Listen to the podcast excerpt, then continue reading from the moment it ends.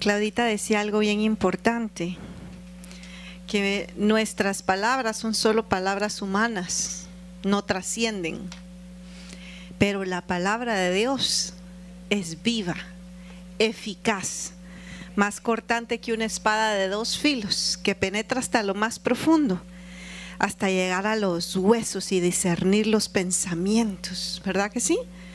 Entonces, tenemos que pedirle al Señor que esta mañana sea su voz hablándonos, que no sea palabra de hombre, sino sea su voz trayendo ese estruendo en nuestro interior. Ore conmigo, por favor. Mi buen llamado Dios, gracias te doy. Señor, esta mañana bendecimos tu nombre, invocamos tu nombre. Tú has prometido que donde dos o tres estén en tu nombre, ahí estarás tú. Y hoy nos hemos reunido, Señor, con mis hermanos aquí físicamente y también vía internet, online. Estamos reunidos en tu nombre y en tu nombre esta mañana clamamos por una visitación especial, por ese tiempo de refrescamiento a través de tu voz, de tu palabra. Háblanos, déjanos oír tu voz. Háblanos, Señor, y correremos tras de ti. Déjanos escuchar tu voz, esa voz que resuena en nuestro interior, esa voz que hace temblar nuestro interior, esa voz, Señor, que calma la tormenta, esa voz que ordena a la sanidad, esa voz que hizo todo lo que hoy existe donde donde no había nada. Déjanos escuchar tu voz esta tarde. A ti te entregamos este tiempo. Sabes, Señor, que dependemos totalmente de ti. Déjanos escuchar tu voz. Bienvenido Espíritu Santo. Haz lo que quieras. Este es tu tiempo. Este es tu momento. En el nombre de Cristo Jesús. Amén y amén. Aleluya. Puede tomar su lugar, por favor. Usted sabe que somos una iglesia profética, ¿verdad que sí? ¿No lo sabe? Usted sabe que somos una iglesia profética, ¿verdad que sí? ¿Por qué somos una iglesia profética? Porque Dios nos habla. Dios le habla a usted y trae una palabra para el día de hoy, ¿verdad que sí? Pues fíjese que está ah, esta semana orando y pues ah, lo que hoy quiero compartirles es una palabra que el Señor me dio. Generalmente las palabras proféticas que el Señor me da, espero hasta la instrucción que el Señor me dé, cuándo darle, cómo darla y, y a quién darla. Hay muchas palabras que el Señor me da que y te sustentó. Hay otras palabras que el Señor da y dice, dalas a esta persona nada más o en este tiempo, en este momento. Pero en esta semana uh, a inicios de esta semana, el Señor habló a mi corazón, me dio esta palabra y sobre esta palabra tengo la instrucción de compartirla con ustedes, enseñarla y meditarla. Y quisiera que pusiera atención. Fíjese que cuando Dios nos habla por medio de palabra profética, nosotros tenemos que poner mucha atención porque una vez más no es palabra de hombre, no es los deseos del corazón de un hombre, es lo que está en el corazón de Dios para su pueblo, para este tiempo. Y cuando Dios habla, nosotros tenemos que escuchar porque al final de cuentas los beneficiados, ¿quiénes van a ser? Aquel que escuche. Aquel que escuche y preste atención y abrace la palabra. Es por eso que hoy te quiero pedir que pongas atención a esta palabra. Y me gustaba tanto escuchando las palabras proféticas porque yo decía, Señor, todas se alinean a lo que Dios quiere hablar esta mañana. Mira, esta palabra el Señor me la dio y quiero compartirla en base a Malaquías 3. Y esto era lo que el Señor me decía. Mira que estoy enviando a mi mensajero para este tiempo. Un espíritu de poder ha venido sobre ustedes, mas no es como ustedes creen o se imaginan. Yo pues te explicaré cómo y para qué ha venido. Atiendan sabiduría. En día de guerra se ha levantado, obedeciendo mi orden. Yo, Jehová de los ejércitos, lo he mandado. Y ha llegado sobre ustedes con imponente fuerza. Pero ¿quién puede soportar el día de su venida? ¿Y quién puede permanecer de pie cuando Él aparece? Porque en día de guerra fue llamado y día de guerra ha traído. Oh, mis hijos hermosos, ¿acaso en vano les he hablado sobre el día de la batalla?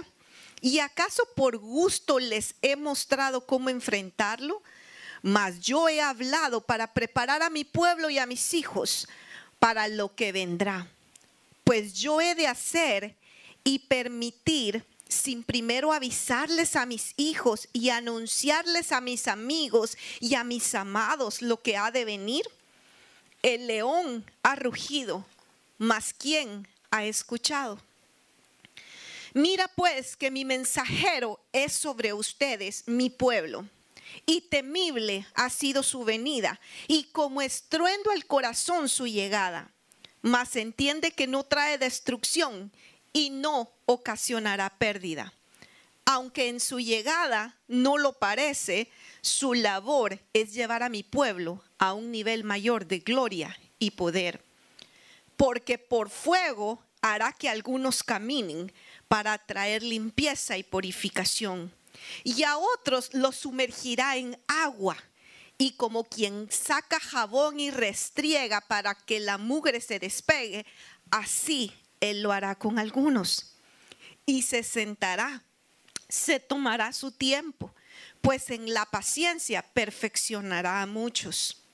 Como se funde y se purifica la plata, así los hará quedar sin contaminación, puros y verdaderos. Mis levitas, puros y brillantes quedarán, como el oro los haré brillar, pues sobre ellos en mayor poder mi gloria quiero derramar. Para esto ha venido esta visitación de poder, para empoderar a mi pueblo, para preparar el camino a mi pronta venida. Sean fieles pues en este tiempo, perseveren con un corazón humilde y lleno de fe. Sean justos, límpiense cada día más y vivan mi justicia. Hagan lo que yo espero que ustedes hagan. Sean dadivosos con los que están en necesidades y ayúdense entre ustedes. No dejen de diezmar ni ofrendar, pues este tiempo de siembra es. No dejen de adorar y cantar. Su gratitud sea constante y su hablar hacia mí sea puro y sin queja. Perseveren en la oración y en las acciones de gracia para que su fe no caiga. Pidan para que yo abra puerta para dar a conocer la palabra por medio de cada uno de ustedes. Una vez más, se volverá a distinguir entre el justo y el impío, entre el que le sirve a Dios y no le sirve. Esta fue la palabra que el Señor me daba en este inicio de semana. Y mientras el Señor me daba, el Señor iba revelando muchas cosas, cosas que están sucediendo eh, desde que inició este mes o quizá un poquito antes. Empezó de una manera un poco sacudida. Y hemos tenido unas semanas ah, que se han puesto intensas a nivel de toda iglesia. Ah, ayer pensaba y, decía, Dios mío, a veces como pastores sentimos que estamos haciendo malabares. ¿Ha visto esos malabaristas? Que tira una pelota, pero ya tiene que recibir la otra, ¿verdad? Y tiene que estar atento porque ya hay otra en el aire. Así muchas veces nos sentimos con varias situaciones que hay que estar manejando al mismo tiempo. Y hemos sentido una, una, una presión bien fuerte. Pero todo esto el Señor nos venía preparando para esto. Y por eso yo le decía a ustedes, usted sabe y usted tiene la convicción de que esta es una iglesia profética. Porque el Señor no hace nada sin primero hablar y decir lo que Él va a hacer. Y por meses, durante meses, el Señor viene preparándonos para este tiempo que Él trae. Y el Señor nos vino a hablar del día de la batalla. El Señor nos vino a hablar de cómo tenemos que mantener ungidos nuestros escudos. Y el Señor nos había viniendo ha venido preparándonos para este tiempo, para esta visitación. Por medio de esta palabra, lo que el Señor me estaba diciendo y nos está diciendo a todos es que hay un nuevo tiempo, hay una nueva visitación en este tiempo, que para el ojo humano simple, muchos dirán, este es tiempo de problema, este es tiempo de crisis, este es un tiempo de prueba, este es un tiempo de tribulación. El que no tiene entendimiento, así lo va a decir, este es un tiempo de problemas.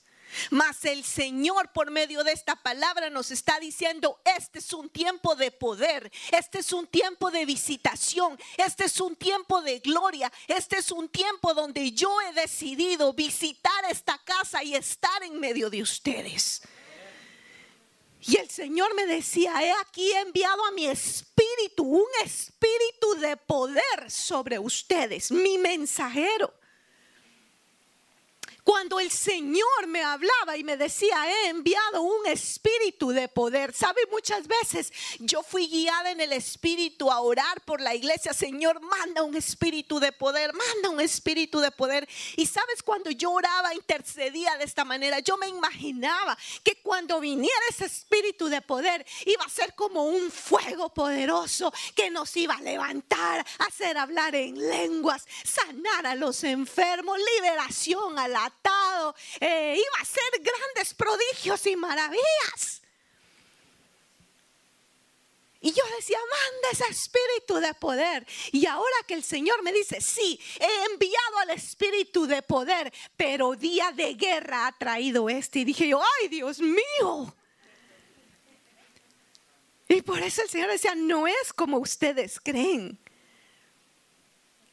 Y por eso el Señor decía, atiendan sabiduría para entender cómo es esta visitación para este tiempo. Porque este tiempo, mi amado, mi amada, tú que estás conectándote, este tiempo es el tiempo de ver el poder de Dios manifestado en nuestras vidas. Este tiempo es para ver su poder. Este tiempo es para ver su poder en tu vida, en tu corazón, en tu casa, en cualquiera que sea la situación que estás viviendo. En este tiempo hay una visitación del poder de Dios. ¿Lo crees? El que lo crea lo va a vivir, lo va a tomar y va a ser bendecido por él. Porque la orden del cielo se dio y Jehová de los ejércitos dio la orden diciendo, vayan y visiten presencia de Dios y derramen un espíritu de poder sobre ellos. Ah, pero tenemos que entender cómo es ese espíritu de poder.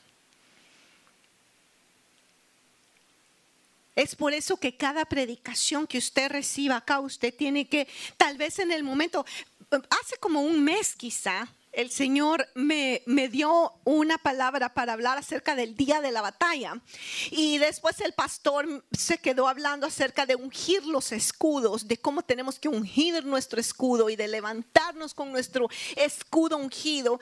Y cómo el Señor empezó a hablarnos acerca de los dones en el discipulado, cómo teníamos que levantarnos en poder en los dones.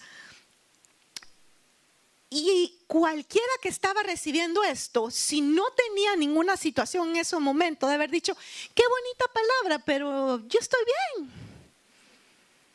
Yo no tengo ningún problema, no tengo día de batalla. Todo está bien. Pero a veces no comprendemos que el Señor habla para lo que va a venir, porque quiere prepararnos para las situaciones y circunstancias que estamos por enfrentar. ¿Lo comprende?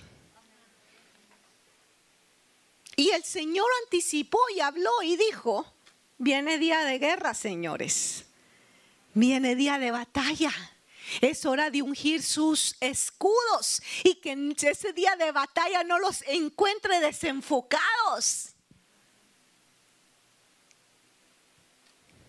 Timoteo, 2 Timoteo 1 del 6 al 7. Segunda de Timoteo 1 de 6 al 7. Si me acompañas y si me pueden poner, dice, por lo cual te recuerdo que avives el fuego del don de Dios que está en ti por la imposición de mis manos. Porque no nos ha dado Dios un espíritu de cobardía, sino de poder, amor y dominio propio. Dios nos hace pasar por diferentes tiempos y diferentes temporadas. Y en cada uno de esos tiempos y en cada una de esas temporadas, lo que el Señor quiere es irnos perfeccionando. Diga conmigo, Dios quiere perfeccionarme. Dios quiere hacerme perfecto. Porque la voluntad de Dios es que mi vida, mi vida cumpla sus propósitos. Diga conmigo, mi vida cumpla sus propósitos. A veces nosotros queremos vivir para cumplir nuestros propósitos.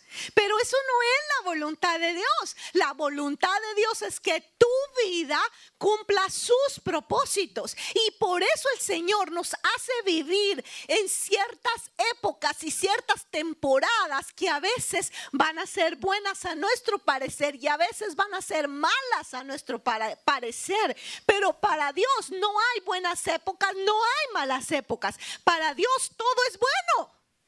Porque los que amamos a Dios, todas las cosas nos ayudan a bien. Porque el Señor sabe que todas las épocas, situaciones y temporadas que vienen a nuestra vida vienen con el propósito de alinearnos a su corazón, de, de, acercarnos y aprender a y que aprendamos a depender más de Él. Amén. Ahora, una de las temporadas muy importantes, diga conmigo, muy importantes, que como hijos de Dios nosotros tenemos que vivir, tenemos que vivir, diga conmigo, tengo que vivir, es la temporada de la dificultad. No nos gusta, pero todos tenemos que aprender a caminar por ese camino.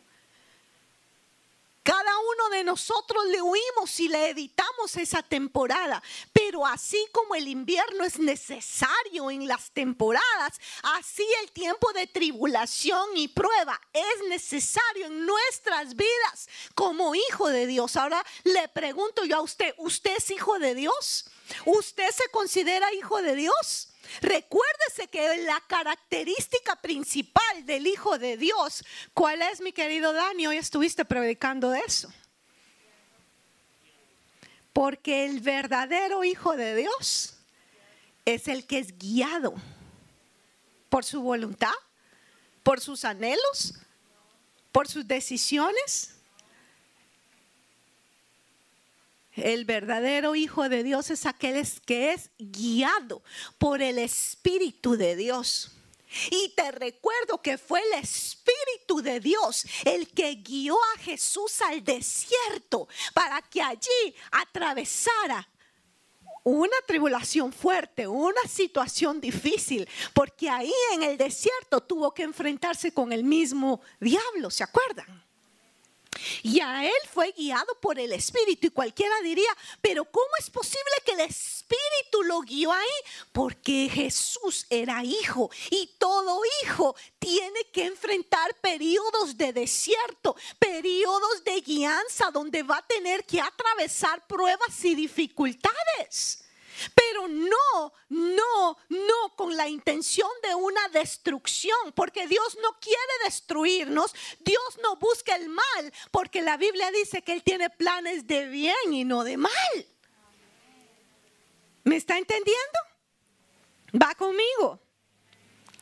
Ahora, aquí el apóstol Pablo anima a Timoteo y le dice, Timoteo, tienes que avivar el fuego del don de Dios que está en ti. El fuego que está en ti no puedes dejar que se apague. Ese fuego que vino por imposición de mis manos hacia ti, no puede apagarse. Tú tienes que avivarlo. Diga conmigo, tiene que estar vivo, empoderado, empoderado. Y luego el apóstol le dice, porque Dios no nos ha dado un espíritu de cobardía. Y todo cristiano, todo hijo de Dios tiene que tener esto plasmado en su corazón. Yo no soy un cobarde. Porque la Biblia dice que de los cobardes no es el reino de los cielos. El Señor no nos ha dado un espíritu de cobardía, sino un espíritu de poder, de amor y dominio propio. Y el apóstol Pablo le decía a Timoteo, Timoteo, tú no tienes un espíritu de cobardía, tú no eres de los que retroceden, tú no eres de los que se apagan, tú no eres de los que se desenfocan y ay, es que también que iba, pero me desenfoqué. No, no, no, no, Timoteo. Tú eres de los que perseveran. Tú eres de los que debe de seguir avivando el fuego del don de Dios que está en ti. Porque tú no tienes un espíritu de cobardía, porque tú tienes un espíritu de poder, de amor y de dominio propio. Y ese es el espíritu que Dios puso sobre ti. Un espíritu de poder, un espíritu de amor hacia Dios y un espíritu de dominio propio. ¿Puedes decir amén esta mañana? Amén.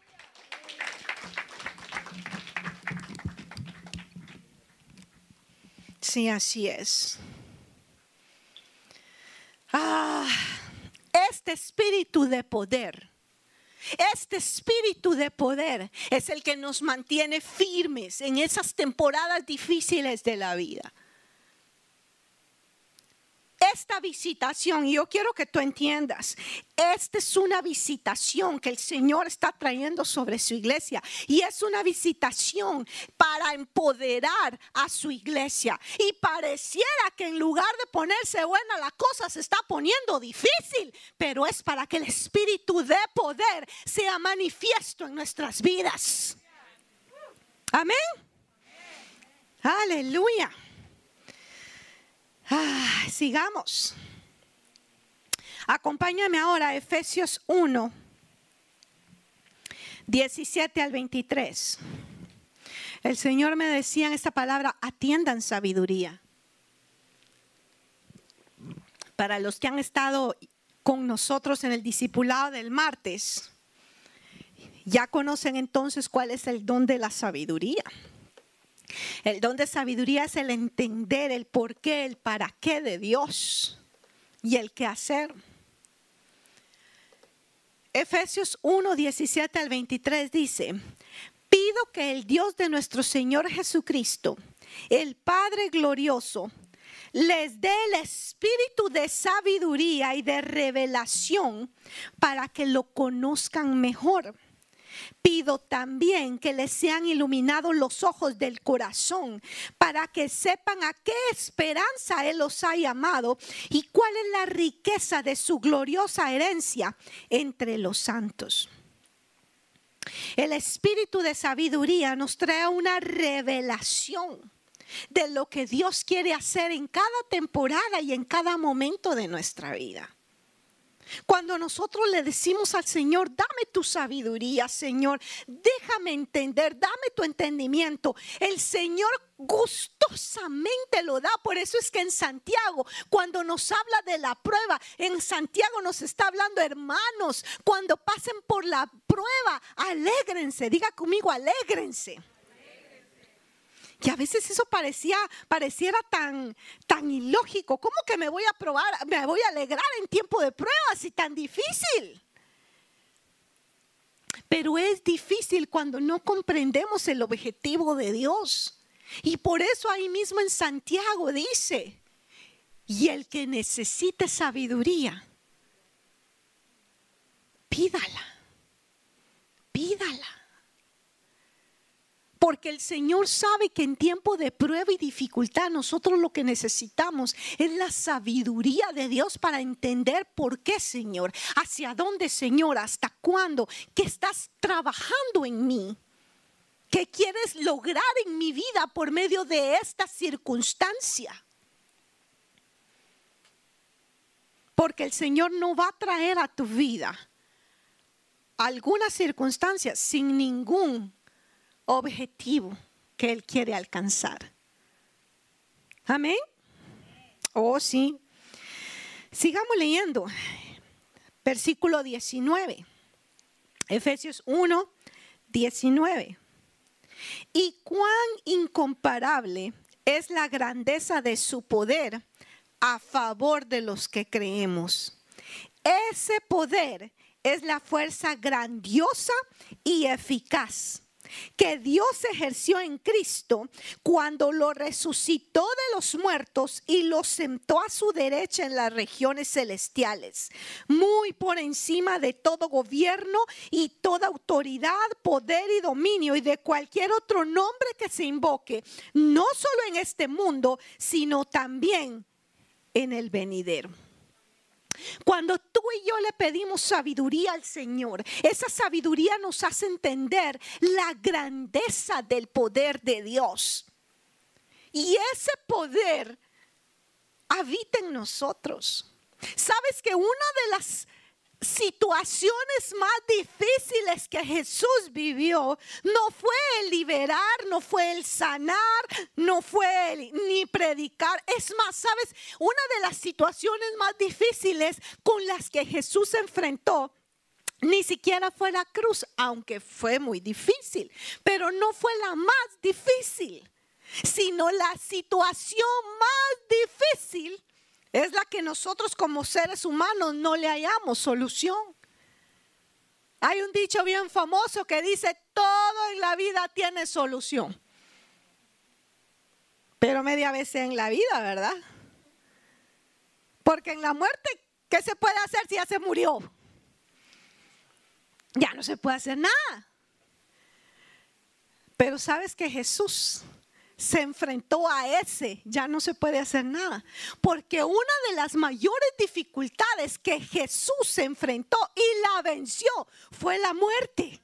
Porque no solamente murió, sino descendió hasta lo más profundo. Porque te recuerdo que Él llevó la paga de nuestros pecados. Y parte de esa paga, no, parte no, la paga de nuestro pecado era descender al mismo infierno aunque él no pecó. Perdonen.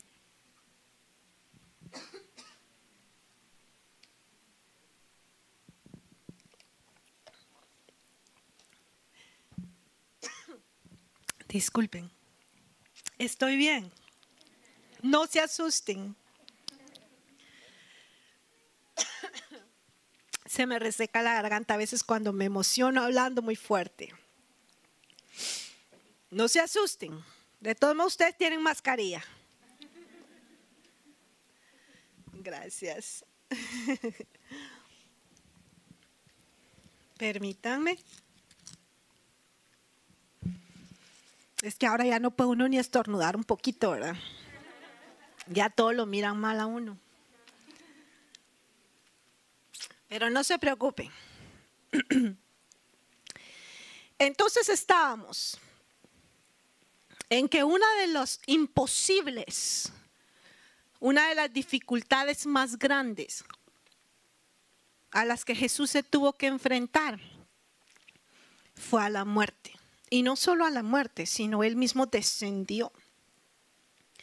Pero dice la Biblia que Dios derramó poder sobre Jesús, ese poder que estaba en Jesús, fue el poder que lo levantó del mismo infierno, que lo levantó de donde él estaba, dándole la victoria, porque te voy a decir que cuando él llegó al infierno se libró una batalla. Y una batalla que algún día a mí me gustaría, cuando yo esté en la presencia del Señor, decirle, enseñame esa movie. Eso, pero ni los Avengers creo que se compara a esa batalla que se ha de haber librado ahí abajo, donde Cristo Jesús salió victorioso.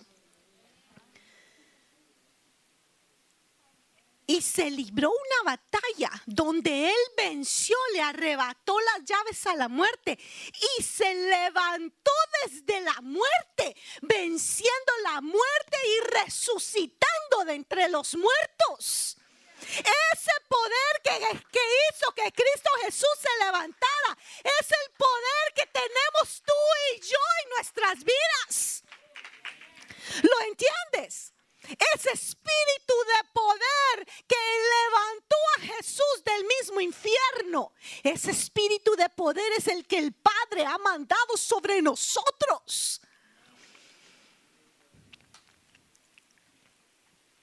Por eso la Biblia dice que al que cree, que al que cree, que al que cree, que hay imposible ¿Qué hay imposible para Dios? Dígame.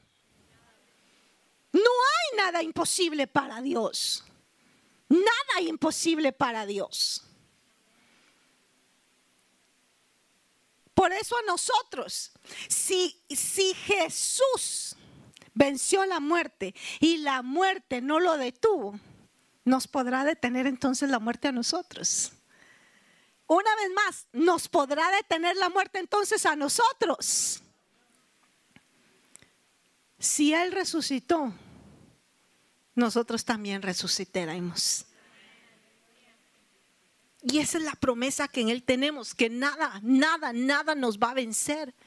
Y por eso, eso hacía que el apóstol Pablo dijera tan confiadamente, si vivo, para Él vivo para mí, el vivir es Cristo y el morir,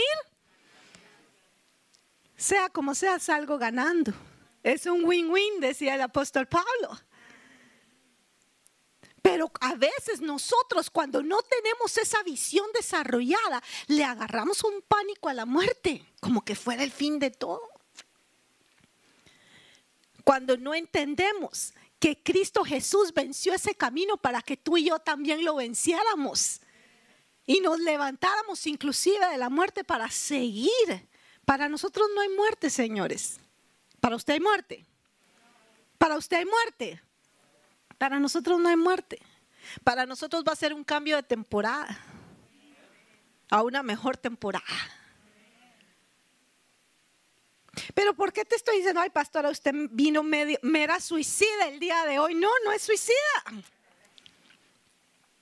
Es que cuando tú empiezas a entender hasta dónde se dimensiona el espíritu de poder, tú vas trayendo sabiduría y entendimiento a tu corazón.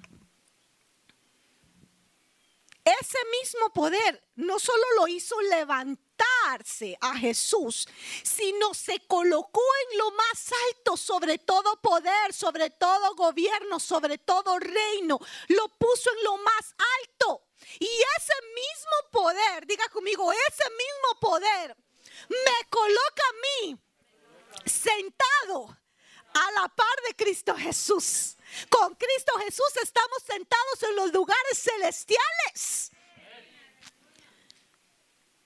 Ah, yo no sé si usted se alegra, pero yo me alegro. Usted se alegra. Ese poder te coloca a ti al lado de Jesús.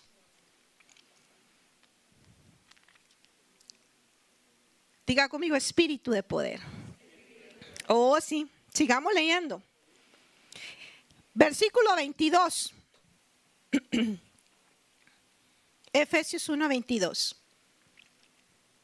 Dios sometió todas las cosas al dominio de Cristo y lo dio como cabeza de todo a la iglesia. Esta que es su cuerpo es la plenitud de aquel que lo llena todo por completo. ¿Quién lo llena todo por completo? No, ¿Quién lo llena todo por completo? Vuélvalo a leer. Dios sometió todas las cosas al dominio de y lo dio como cabeza de todo a la iglesia. Esta, la iglesia, que es su cuerpo, es la plenitud. ¿Quién es la plenitud? ¿Quién es la plenitud de Cristo? de aquel que lo llena todo y todo. Pero entonces, ¿quién es la plenitud de Cristo? Diga conmigo, yo. ¿Usted es la iglesia? Usted es la plenitud de Cristo. Usted es la iglesia. Usted es la plenitud de Cristo. Usted es la iglesia. Usted es la plenitud de Cristo. ¿Sabes qué? Cristo Jesús es la cabeza, pero nosotros somos su plenitud. Es decir, en este mundo nosotros somos los que manifestamos la gloria y el poder de Cristo Jesús. Ciertamente Él subió de nuevo a los cielos, pero nosotros que somos su cuerpo nos quedamos aquí y seguimos manifestando la gloria, seguimos manifestando el poder, seguimos cumpliendo su propósito y su voluntad para este tiempo y en este momento momento. ¿Tú lo crees? Ay, mira, eso es maravilloso y fantástico porque, a ver, si mi cuerpo está aquí, yo no puedo decir mi cabeza se quedó en la oficina, ¿verdad que no? Si eso pasara sería terrible.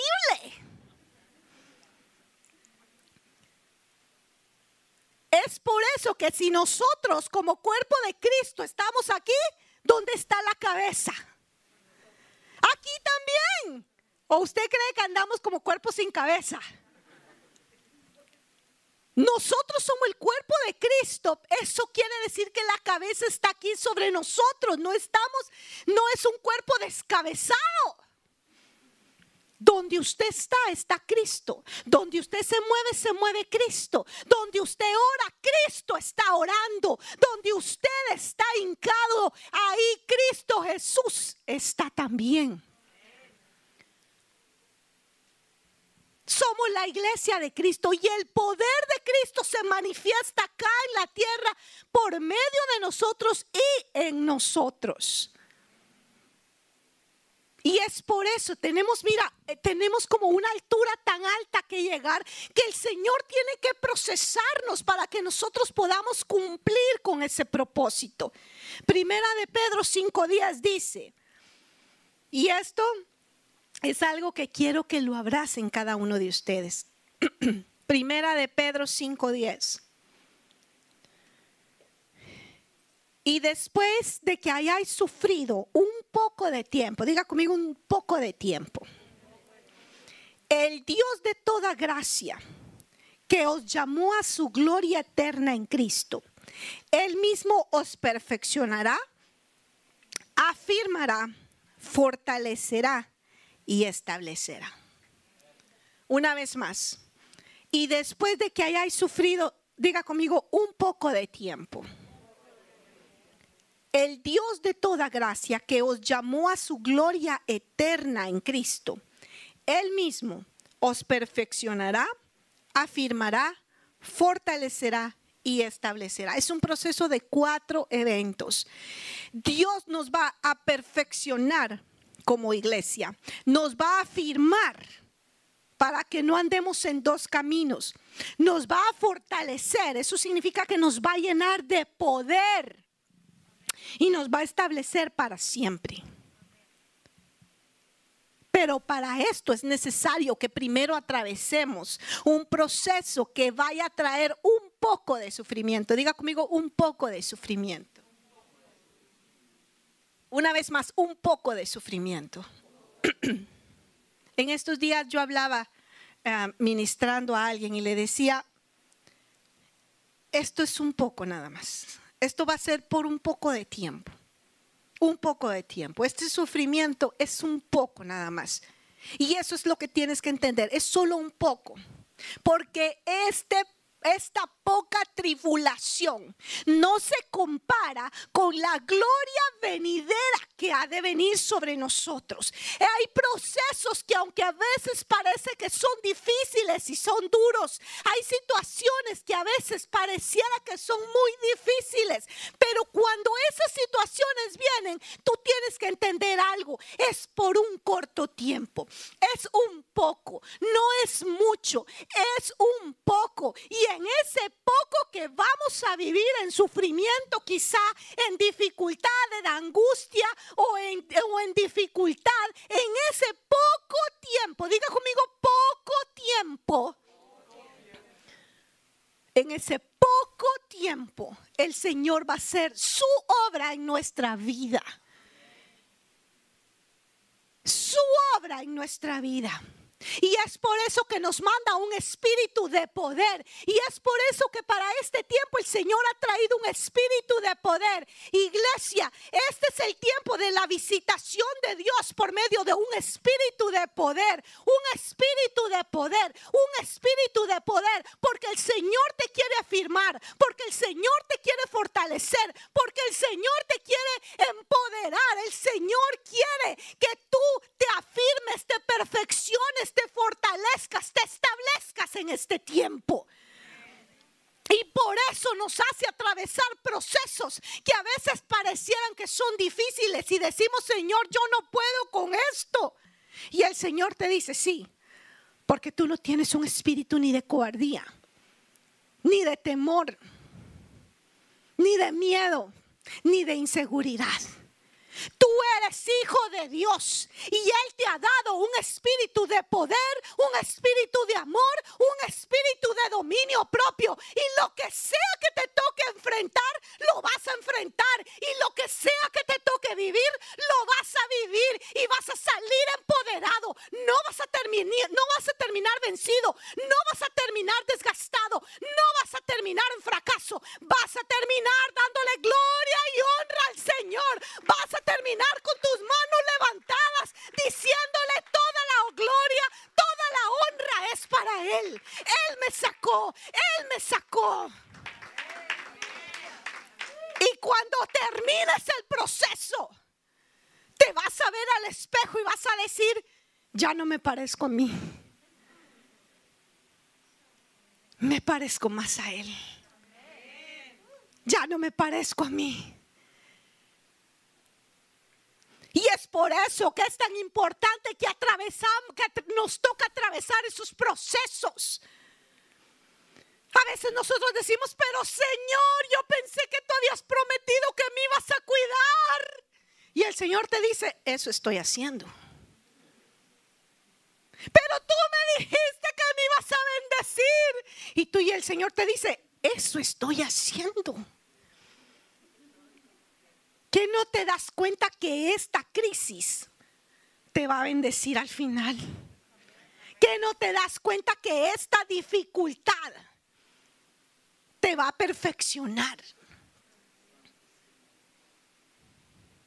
que por medio de esta circunstancia voy a cumplir muchos planes que ahorita no ves, pero que más allá me vas a estar agradeciendo. Porque para los que aman a Dios, todas las cosas. Amén. Oh, sí, pero ¿cómo logramos esa transición, mi amado? Si todos, miren, nuestro corazón humano, nuestra humanidad es frágil. Diga conmigo, mi humanidad es frágil. Entonces, ¿cómo hacemos para transicionar de ese espíritu cobarde a ese espíritu de poder? ¿Cómo hacemos para transicionar de ese pánico al miedo, a la dificultad? A ser esos guerreros vencedores. Bueno, te voy a dar aquí, de acuerdo a la palabra de Dios, cómo podemos hacer esa transición. Vamos a ir a Primera de Pedro 5 del 6 al 11.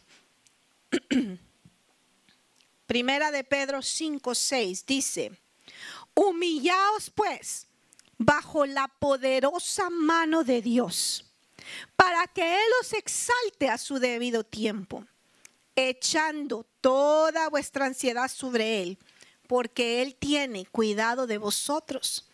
Sed de espíritu sobrio, estad alerta.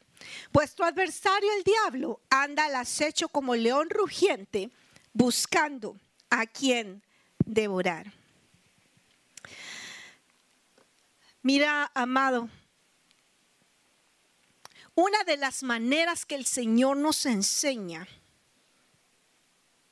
a ser victoriosos y tener ese espíritu de poder es por medio de la humillación.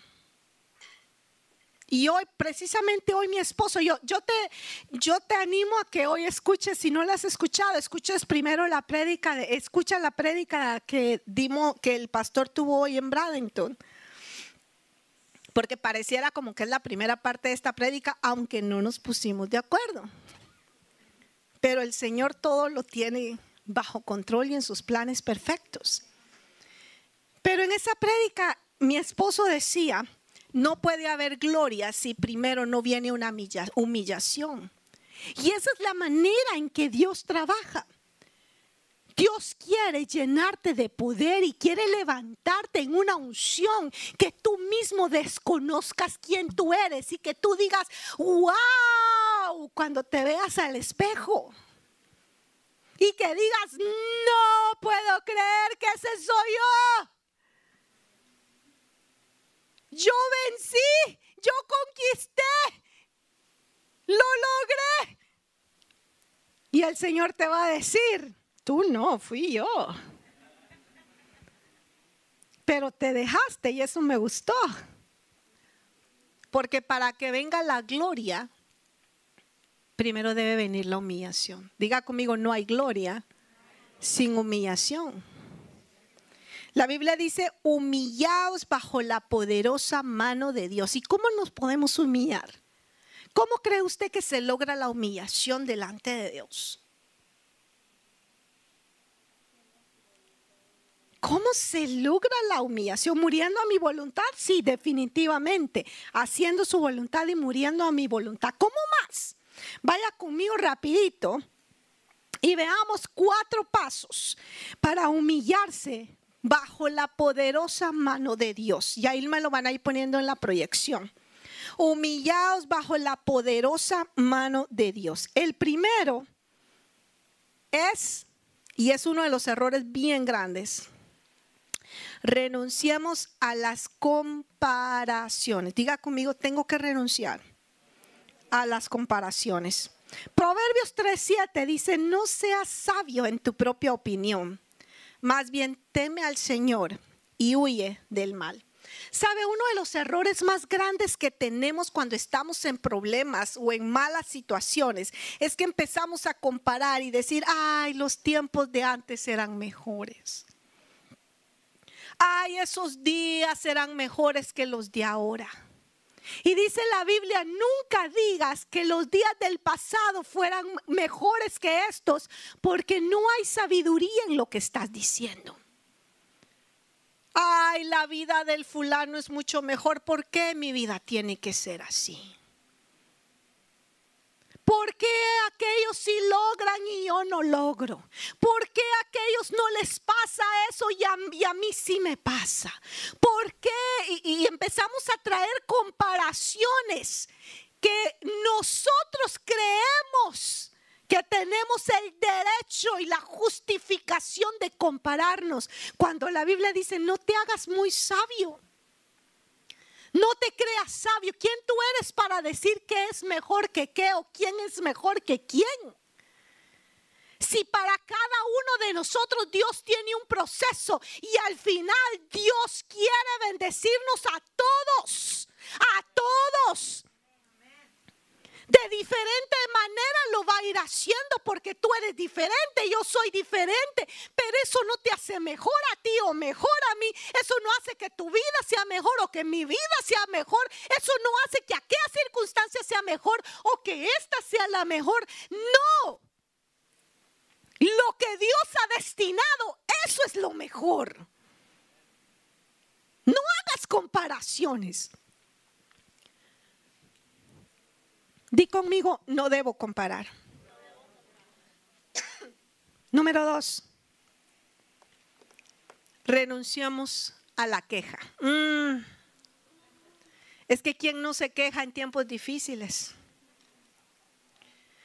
Ay, ay, ay, ay, ay, amados, háganlo todo sin quejas ni contiendas, para que sean intachables y puros hijos de Dios sin culpa en medio de una generación torcida o depravada. Sabes, la queja es una expresión de egoísmo. Una vez más, la queja es una expresión de egoísmo que nos quiere llevar a la autocompasión y que digan, ay, pobrecito. Ay, si es cierto, pobrecito, nadie lo apoya. Eso es lo que anda buscando cuando nos quejamos. Estamos queriendo que nuestro egoísmo sea escuchado. Es que no me entienden. Ay, pobrecito, no lo entienden. Es que no me apoyan. Ay, pobrecita, no la apoyan. Es que no es justo. Ay, pobrecito, no es justo. Y somos tan... Todas esas quejas que a veces nosotros damos nos atrapan en un mundo de autocompasión, porque la queja siempre te va a enfocar en lo que no tienes, en lo que no has logrado, en lo malo que te está sucediendo. La queja te enfoca en lo malo, en lo negativo. Es por eso que cuando tú te acercas a Dios, ¿qué dice Salmos? ¿Qué fue el que me dijiste? 103. ¿Qué dice? Bendice, alma mía, al Señor y no olvides. Cuando te voy a decir algo, cuando tú estés pasando por dificultad, no te quejes. No te quejes. No te quejes. ¿Cómo estás? En victoria. ¿Cómo estás? esperando en Dios. ¿Cómo estás? Perseverando. ¿Y ya se solucionó? No, pero mis ojos han de ver la victoria. No nos quejemos. Pero a veces, ¿cómo estás? Ay, no cambia, pastora, no cambia. Yo le digo, pastor, y no quiere. Llénese de fe, mi hermano. Parte de la humillación es morir a nuestras emociones y sentimientos. Cuando estamos en dificultades, lo primero que tenemos que hacer es morir a nuestras emociones y sentimientos porque nuestras emociones y sentimientos te quieren hacer sentir sentir y los sentimientos son carne, es alma y donde hay carne no hay espíritu. Entonces, si te dejas gobernar por la carne, ay, pastor, estoy mal, estoy mal, pastora. Pero si te dejas gobernar por el Espíritu, aquí estamos, pastora, perseverando. No hemos llegado, pero llegaremos, pastora. No lo hemos logrado aún, pastora, pero en el nombre de Jesús lo vamos a alcanzar, pastora. Aquí estamos, sustentados por su gracia mantenidos en su misericordia. No donde quisiéramos, pero sí donde Él quiere. Y en mejor lugar no podemos estar. Amén. ¿Lo cree o no? La crítica siempre te va a llevar al fracaso. Siempre. Perdón, la queja. La queja te va a llevar al fracaso. Porque te enfoca en lo malo, lo malo, lo malo, lo malo, lo malo, lo malo. Y mientras te estés quejando de tu vida, jamás vas a poder ver la voluntad de Dios, que es buena, agradable y perfecta. Porque la queja te va a enfocar solo en lo malo, lo pésimo y lo más malo.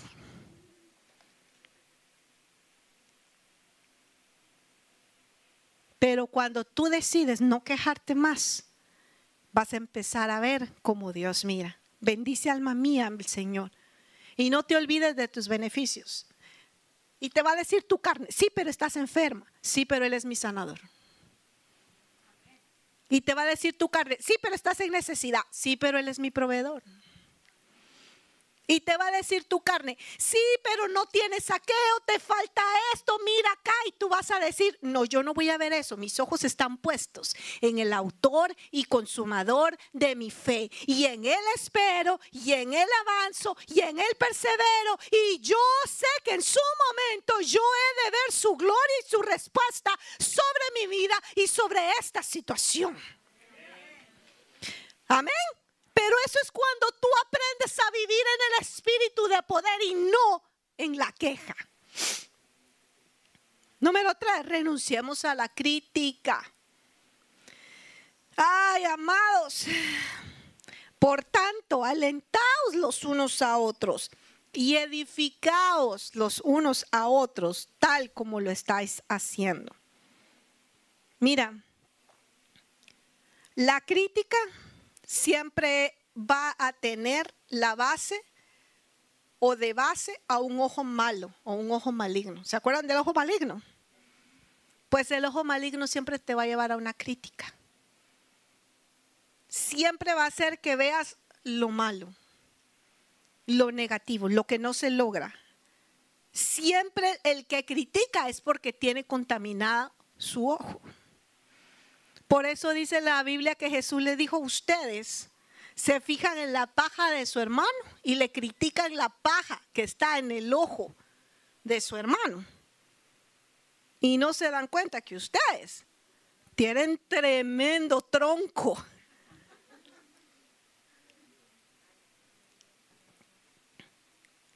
Por eso no podemos permitir que entre la crítica en nuestra vida. Diga conmigo, yo no puedo criticar. ¿Sabe que el espíritu de crítica lo que nos lleva es a autojustificar mis errores buscándole los errores a los demás? Entonces yo critico los errores de los demás porque no quiero fijarme en mis errores y porque quiero justificar mis errores. Y, mire, le digo esto no como quien nunca ha dicho una crítica, porque créame que a mí primero me cae esto. Pero he aprendido que cuando uno critica lo que está haciendo es justificar sus propios errores por medio de la crítica a otros o a otro. Cuando Jesús dijo, antes de ver la paja en el ojo de tu hermano, mejor examínate a ti mismo. Examínate. Cuando todos aquellos querían lapidar a aquella mujer, ¿qué dijo Jesús? ¿Qué dijo Jesús? Todo es una adúltera. Mírenla, miren a esa mujer tan sucia. Miren con quién, dónde la encontraron. Andaba con el fulano. Miren, esta es una adúltera. Jesús dijo, el que esté libre de pecado,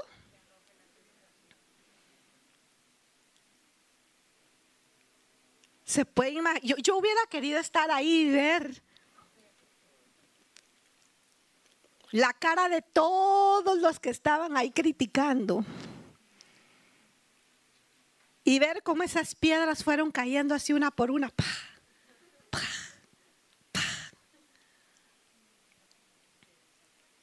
Cuando vengan los momentos difíciles, no critiques. Diga conmigo, no debo criticar. Cuando vengan los, los, momentos difíciles me debo examinar y decir qué hay en mí que necesito cambiar. No qué hay en otros que está mal.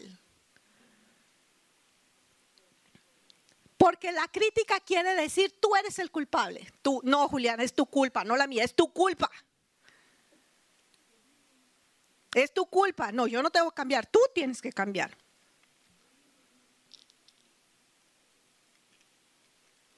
Pero el Espíritu de Dios te va a llevar a la humillación a decir que tengo que cambiar yo. A que tengo que morir yo. Amén.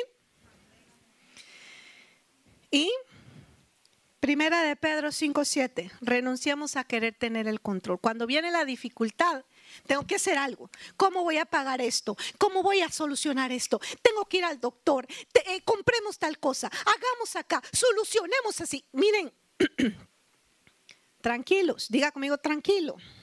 Tranquilo. Echando toda ansiedad sobre Él, porque Él tiene cuidado de vosotros.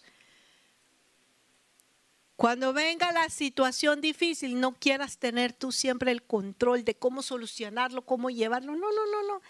Humíllate, humíllate. Dios tiene el control, no tú. Dios tiene el control, no tú.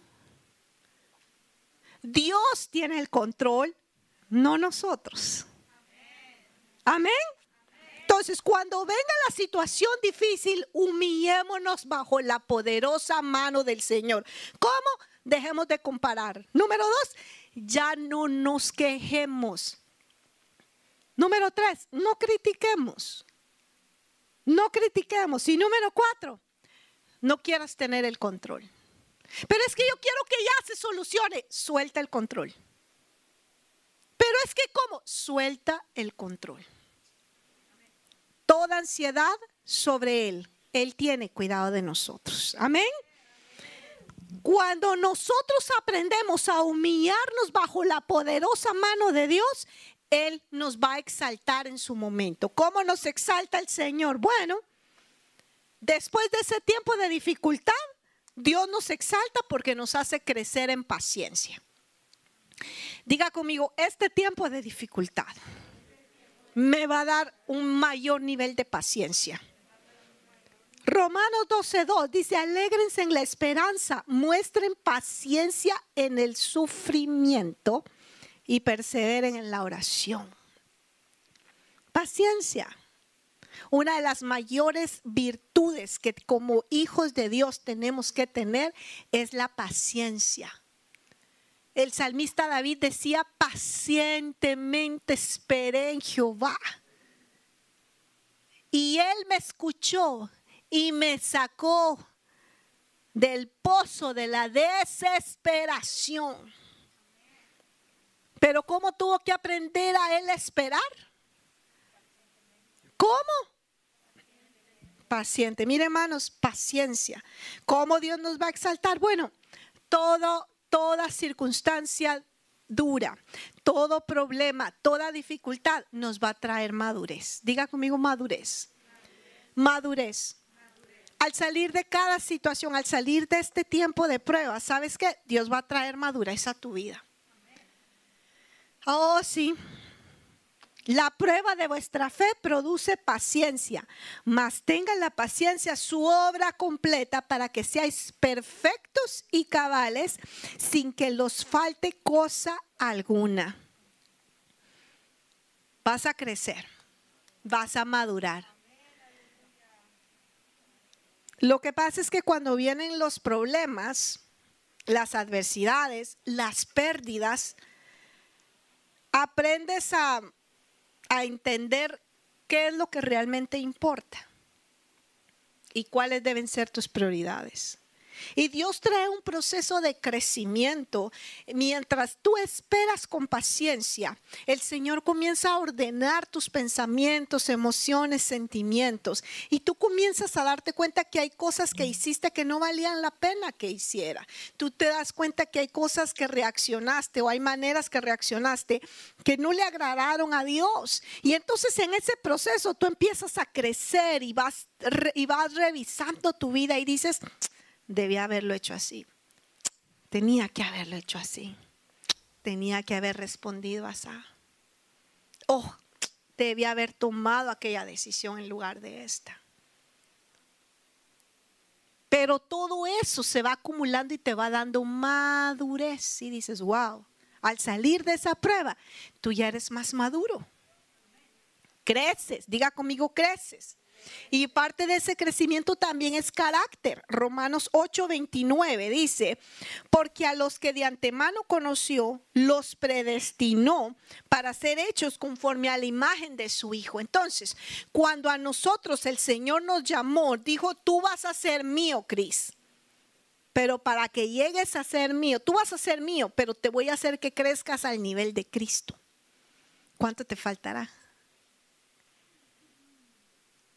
¿Cuánto te faltará? Ah, ¿cuánto me faltará? Pero en medio de las dificultades y las pruebas comenzamos a crecer. Nuestro carácter se alinea al carácter de Cristo. En medio de la, de la tristeza, de la desesperación, de la pérdida aparente, de la angustia, nuestro carácter comienza a tomar forma y empezamos ya no a ser guiados por las emociones, sino empezamos a escuchar la voz del Espíritu Santo y crecemos en carácter. Y por último, crecemos en la fe. Segunda de Corintios 5, 7 dice, vivimos por la fe y no por la vista. Pastora, es que no se soluciona. Usted deje de ver con los ojos carnales y ponga su vista en las cosas espirituales. Pastor, es que no veo respuesta. Véala, vea la promesa de Dios.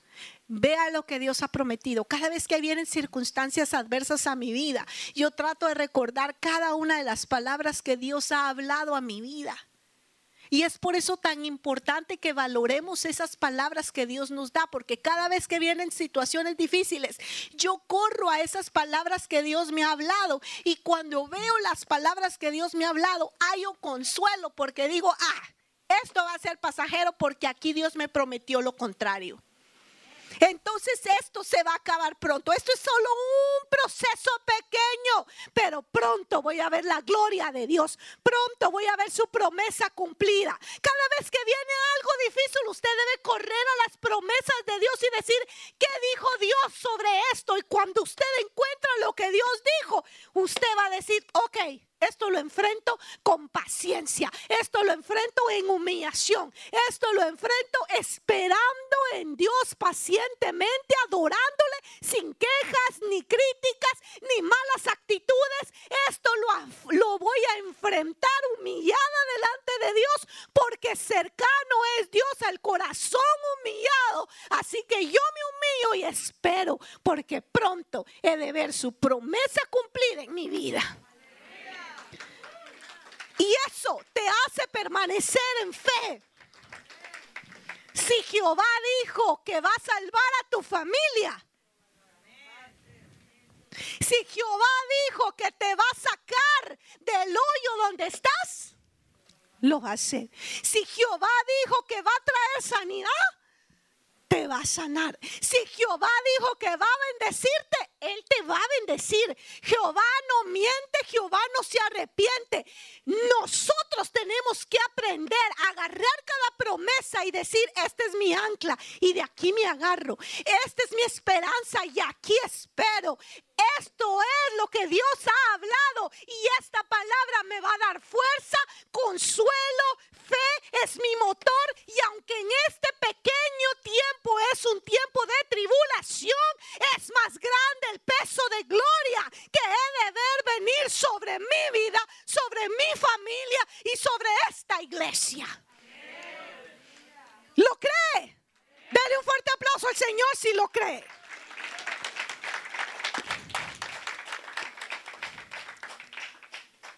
Primera de Pedro 5:10. Después de que hayáis sufrido un poco de tiempo, el Dios de toda gracia que os llamó a su gloria eterna, Él mismo los va a perfeccionar, afirmar, fortalecer y establecer. ¿Qué quiere hacer Dios contigo? Perfeccionarte, afirmarte, fortalecerte establecerte. Lastimosamente, este proceso no se logra a través de una pari espiritual. Para perfeccionarte, afinarte, fortalecerte y establecerte, el Señor usa tiempos de prueba y de dificultad, tiempos de crisis. Pero la finalidad de Dios siempre va a ser que tú te parezcas más a Cristo. Y para eso es que Él envía su espíritu de poder. Para que tú puedas soportar mientras estés metido en el horno, para que tú puedas permanecer firme aunque esté siendo, eh, aunque el agua esté hasta acá. Sabes que el Señor en la palabra me decía, viene un tiempo donde yo me voy a sentar y así como la plata es pulida, ¿saben cómo es pulida la plata? Por medio del calor, por medio del horno, por medio, se sientan a frotar y para limpiar la plata. Así mismo el Señor se va a sentar con alguno de nosotros y nos va a pulir, nos va a pulir, nos va a pulir. ¿Sabe usted cómo agarran al oro? Al oro también lo meten a altas temperaturas de fuego y lo meten al horno. Cuando ese oro está ahí en el horno, todo lo que contamina, toda basura se desprende del horno, haciendo que el oro quede más puro, más brillante. Y cuando sale del horno, ese oro está más resplandeciente porque quedó más puro. Y así el Señor nos va a purificar a muchos por medio de la pulida como la plata, por medio del horno. Y el Señor decía, y con muchos van a ser sumergidos al agua. Y así como se agarra jabón y se restriega, usted ha visto cómo se restriega la ropa cuando está sucia. Así muchos con nosotros también. Pero vamos a quedar limpiecitos, mi hermano. Y ahí es donde se va a manifestar el espíritu de poder. Ahí es donde el espíritu de poder te va a abrazar y te va a decir, sigue adelante. Tú no eres un cobarde. Sigue adelante. No hay debilidad en ti porque Dios es tu fuerza. Él es tu fortaleza. Sigue adelante. No te desalientes. Dios va contigo. Sigue adelante. Esta tribulación es pasajera, pero el peso de gloria va a ser aún mayor. Sigue adelante porque Él te está perfeccionando. Él te está firmando, Él te está fortaleciendo, Él te está estableciendo y vas a salir victorioso y vas a salir transformado en otro, en otra más parecida a Cristo Jesús. Instrucciones para este tiempo y con esto termino y quiero hacer también algo al final. Instrucciones para este tiempo. El Señor, el Señor daba ciertas instrucciones y decía, sean fieles, perseveren con un corazón humilde y lleno de fe. Sean fieles, perseveren, perseveren. Si perseveramos en la angustia, uh, imagínense nuestra recompensa cuando venga ya el tiempo de recompensa.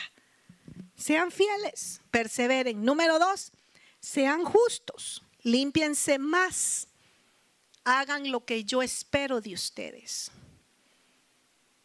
Sean justos, límpiense más. Pastora, yo estoy limpio, límpiese más. Pero yo estoy haciendo bien las cosas, háganlas aún mejor. Estoy orando, ore más. Pero yo leo mi Biblia, lea más. El que esté limpio, dice la Biblia, límpiese más. Hagan lo que yo espero de ustedes, dice el Señor. Hagamos todo para agradar a Dios. Número tres, sean dadivosos con los que estén en necesidad y ayúdense entre ustedes. Dice la Biblia que tenemos que hacerle el bien a todos, mayormente a nuestros hermanos en la fe. Yo quiero felicitar a muchos de ustedes porque cuando se ha dado ciertas necesidades, ustedes han sido los primeros en decir yo apoyo, yo ayudo, yo llevo con un plato de comida, con una llamada, con una visita. Han hecho tanto. Y eso es lo que Dios espera, que como pueblo, más que un pueblo, nos unamos como familia y nos apoyemos entre nosotros. Amén. Sean dadivosos con los que están en necesidad y ayúdense entre ustedes. Cuatro, no dejen de diezmar ni ofrendar. Este tiempo es clave para la siembra. Eso es algo bien personal. Nadie te puede obligar a diezmar ni ofrendar. Esa es una revelación que el Espíritu Santo debe traer sobre tu vida.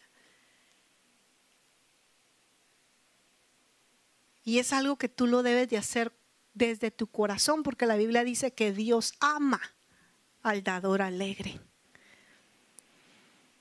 Y aquí el consejo es no lo dejes de hacer. No lo dejes de hacer. Cinco, tampoco dejes de adorar ni cantar y que tu gratitud sea constante y que tu hablar sea puro y sin queja. Quitemos la queja. Seis, percebemos en la oración acciones de gracias para que nuestra fe no decaiga. Siete, pidan que yo abra, esto es bien importante, pidan que yo abra la puerta para que pueda predicar mi palabra. Anoche yo me gozaba ah, con una reunión que hubo. ¿Me das permiso, Anita, de contar un poquito? Hay una situación que está sufriendo de salud bien fuerte en la familia de Anita, donde dos de sus hermanos, como muchos sabemos, están hospitalizados y entubados. Y es una situación crítica que aparentemente es mala, aparentemente.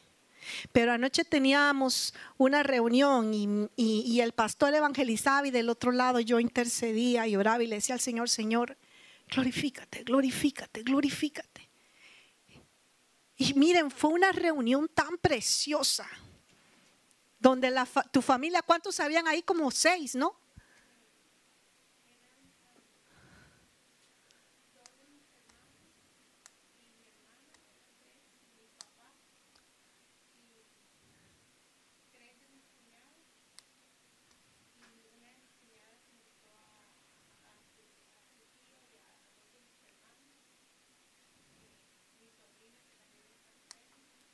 Miren, a mí me impactaba porque la sobrina de ella, eh, y era, fue por Zoom.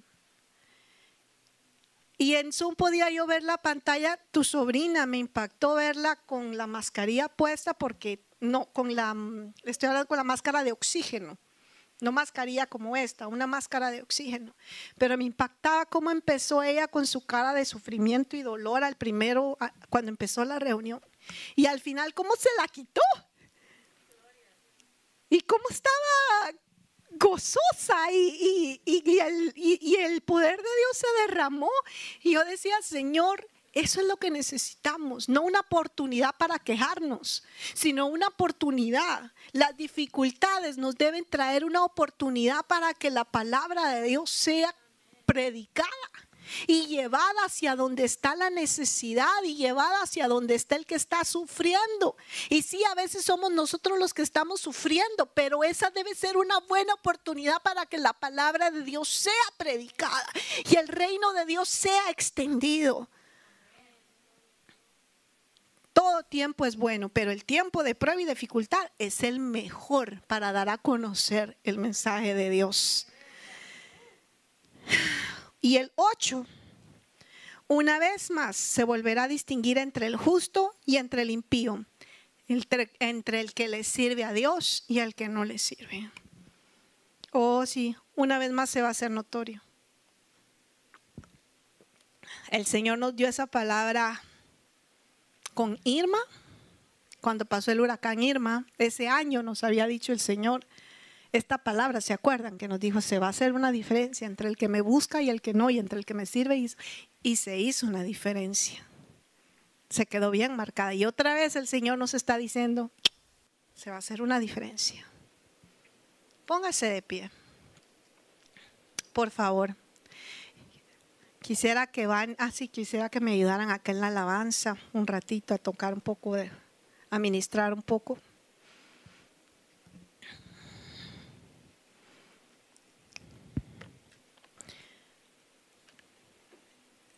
El Señor trajo una visitación para este tiempo a la iglesia. Es una visitación de un espíritu de poder. Porque el Evangelio no solamente es palabra, sino es poder de Dios. Nosotros fuimos llamados para vivir en el poder de Dios. Y si en algún momento o si en este momento tú sientes que estás desanimado, cansado, abatido, angustiado, cargado por la situación que estás viviendo, este es tiempo donde tú despojes todo lo que Dios no quiere que esté en tu corazón para darle lugar a ese espíritu de poder. Porque en medio de la crisis, en medio de la aparente pérdida, en medio de la dificultad, el Señor lo que va a traer es su voluntad y su voluntad es buena, agradable y perfecta. Y en esa esperanza tenemos que estar anclados tú y yo, que sin importar lo que venga, lo que suceda, tenemos a Dios, no somos huérfanos. Él va con nosotros, Él tiene todo bajo control. A los médicos se le pudo ir de las manos, a la, a, la economía se le puede ir de las manos. Cualquiera puede perder el control, pero Dios no. Dios sigue bajo control. Él sigue siendo el rey. Él sigue teniendo el control de nuestras vidas. Y a veces no entendemos y a veces nos angustiamos y a veces aunque estamos diciendo, sí, yo confío en Dios, sí, yo espero en Dios. Nuestra humanidad es frágil y débil y tendemos como a asustarnos, a angustiarnos. Pero es aquí donde debe venir esa visitación del Espíritu de poder. Y donde el Señor quiere fortalecer nuestro hombre interior y decir, tú eres más que vencedor por medio de Cristo Jesús. Y de estas y de todas las demás vas a salir victorioso porque tú eres mi hijo y yo voy contigo. Y aunque pases por el fuego no te quemarás. Y aunque pases por el agua no te ahogarás. Sino todo esto es solo parte de una transformación que estoy haciendo en ti. Todo esto es solamente un proceso de mejoría en tu carácter, en tus pensamientos, en tu relación conmigo. No morirás sino que vivirás y contarás las obras de Jehová.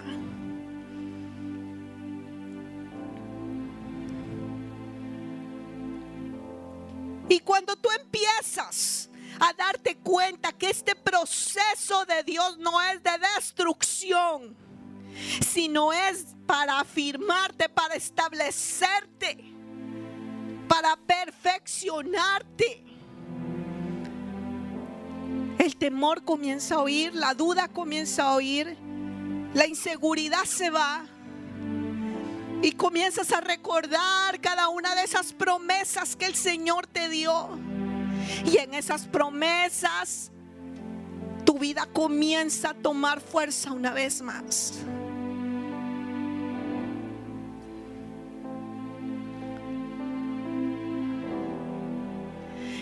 Con sus ojos cerrados ahí al frente. Yo quiero hacer un llamado al altar, pero es un llamado al altar bien diferente porque yo sé que hay una palabra profética de Dios para tu vida esta mañana. Hay una palabra de Dios hacia ti.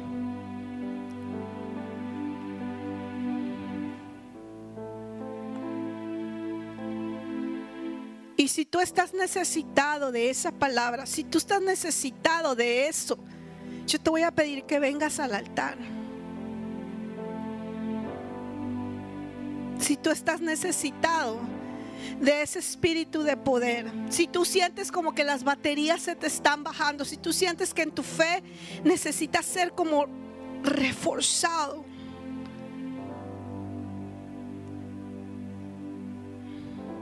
Yo te invito al altar.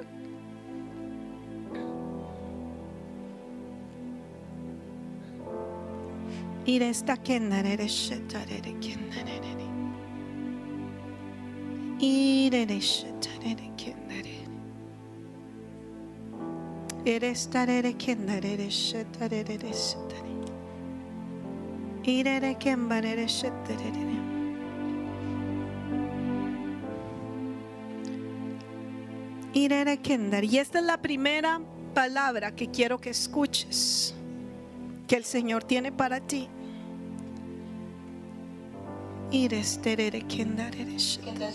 Todo con maná en el desierto, comida que tus padres no habían conocido, afligiéndote y probándote para a la postre hacerte bien. Deuteronomio 8:16. Amada iglesia, presencia de Dios en medio de la prueba, yo me manifiesto a ti. Te traigo en pos de mí y hablo a lo más profundo de tu corazón. Entra confiadamente a mi presencia, al trono de la gracia, y haya oportuno socorro en mí. El que a mí viene yo no le echo fuera, así que cobra ánimo en medio de la prueba, pues cercano estoy al quebrantado de corazón. Al estar en mi presencia renuevo tus fuerzas y te lleno de mi poder, pues en mí está lo que tú necesitas. Amada iglesia, yo te cubro. Soy nube que da sombra en el calor y columna de fuego que alumbra en la noche. Regocíjate, porque no para siempre dura la noche, pues yo soy tu sol de justicia. Mi vara y mi callado te infundo aliento. Mantente firme y fiel, pues yo soy el que te hace bien.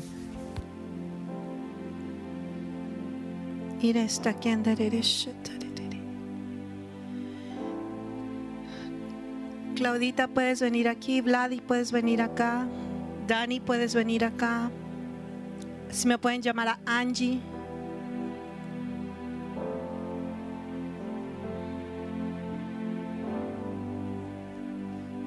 Hermana María puede venir acá. No sé si está aquí la hermana María.